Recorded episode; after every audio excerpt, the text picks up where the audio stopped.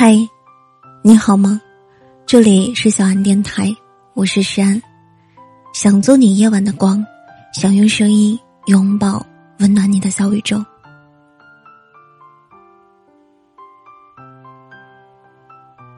不知道大家有没有看过电影《寄生虫》，里面有这样的一句话：“钱是熨斗，可以熨平生活的一切褶皱。”这部电影也戳中过很多人，看完后都会忍不住的感慨：原来贫富差距所决定的，远不止生活水平，还有一个孩子的人格，一个家庭的尊严，以及一段婚姻的幸福。在电影里，富人家庭的男女主人每天都在制造浪漫，而穷人家的夫妻却总在为钱发愁。有句话说：“友情。”饮水饱，但也有句话叫做“贫贱夫妻百事哀”。年纪小一点的时候，我们都觉得谈钱太俗，往往结婚之后才意识到，谈钱好像又太晚了。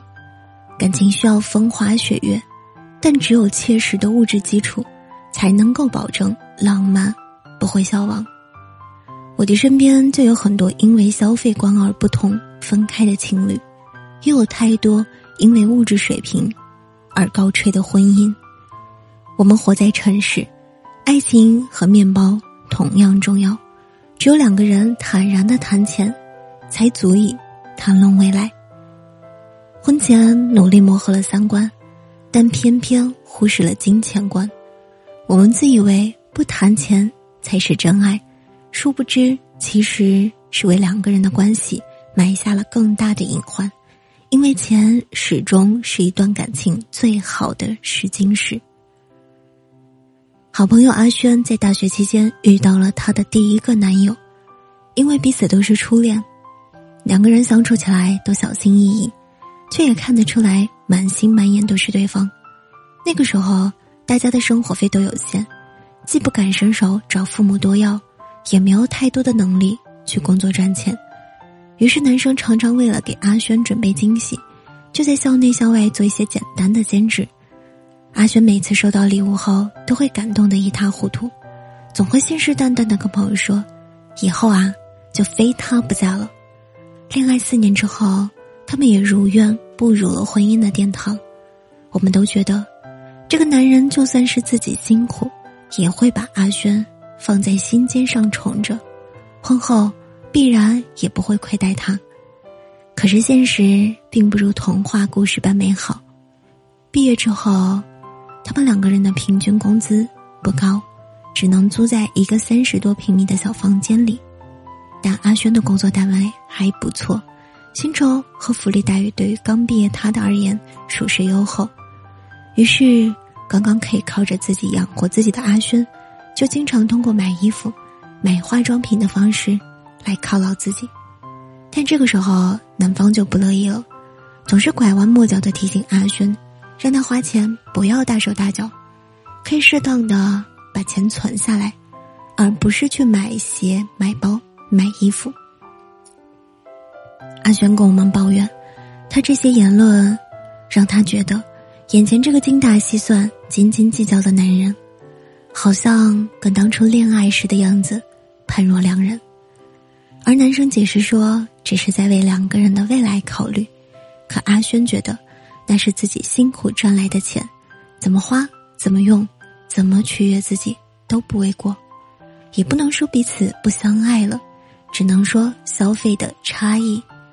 而这一点让他们走到了岔路口，不可避免的争吵以及压抑在心中的不满，把建立多年的感情消耗殆尽了。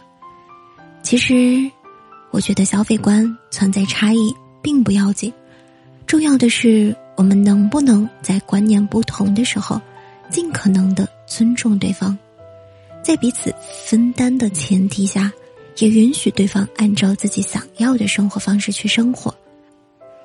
就像在某一档情感节目中，作为嘉宾的新唐米娜讲述了她父母的故事，她的父亲非常节约。连袜子破了都舍不得换新的，却从来不介意自己的妻子每天衣服不重样。结婚多年以来，尽管他们的消费观念相差甚远，但依然可以保持甜蜜、幸福相守。所以说，在婚姻里，没有谁的标准一定是对或是错的，能否相互尊重、相互承担，才是我们需要在意的关键。还记得《爱乐之城》里的米娅和塞巴斯汀，一度成为了很多人的意难平。即便是如此深爱且契合的两个人，难免也会因为现实而走散。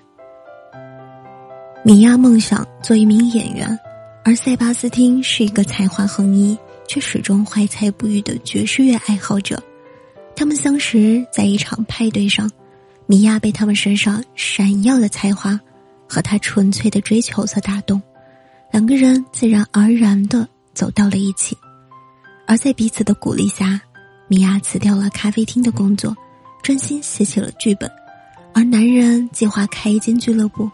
哪怕他所痴迷的爵士乐，几乎没有人愿意花钱去听。他们都为人生的追求默默努力，也都在一次次的挫败和困窘当中感到崩溃。最后，为了生存，男人违背初心，加入了一支流行乐队，在尖叫的观众面前迎合潮流，一炮而红。而米娅看着为了更好的生活而妥协的男人，带着失望的神色。默默走出了人群，与此同时，两个人的感情也走向了尽头。谁也没有想到，三观、才华、思想都无比匹配的两个人，最后却败给了金钱和现实。也正如三毛所说的：“爱情如果不能够落实在穿衣、吃饭、数钱这些小事上，是不会长久的。再浪漫的感情，再高尚的追求。”面对现实的压力，也都会败下阵来。所以啊，谈钱并不丢人，只是现实生活里不可或缺的一部分。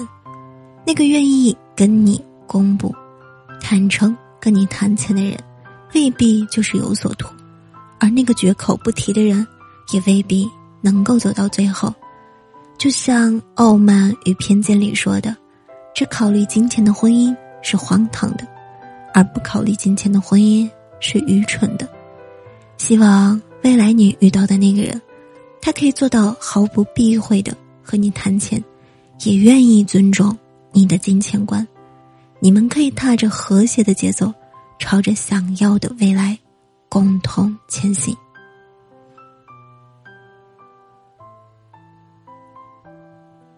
我们活在城市，爱情和面包同样重要。亲爱的，祝你，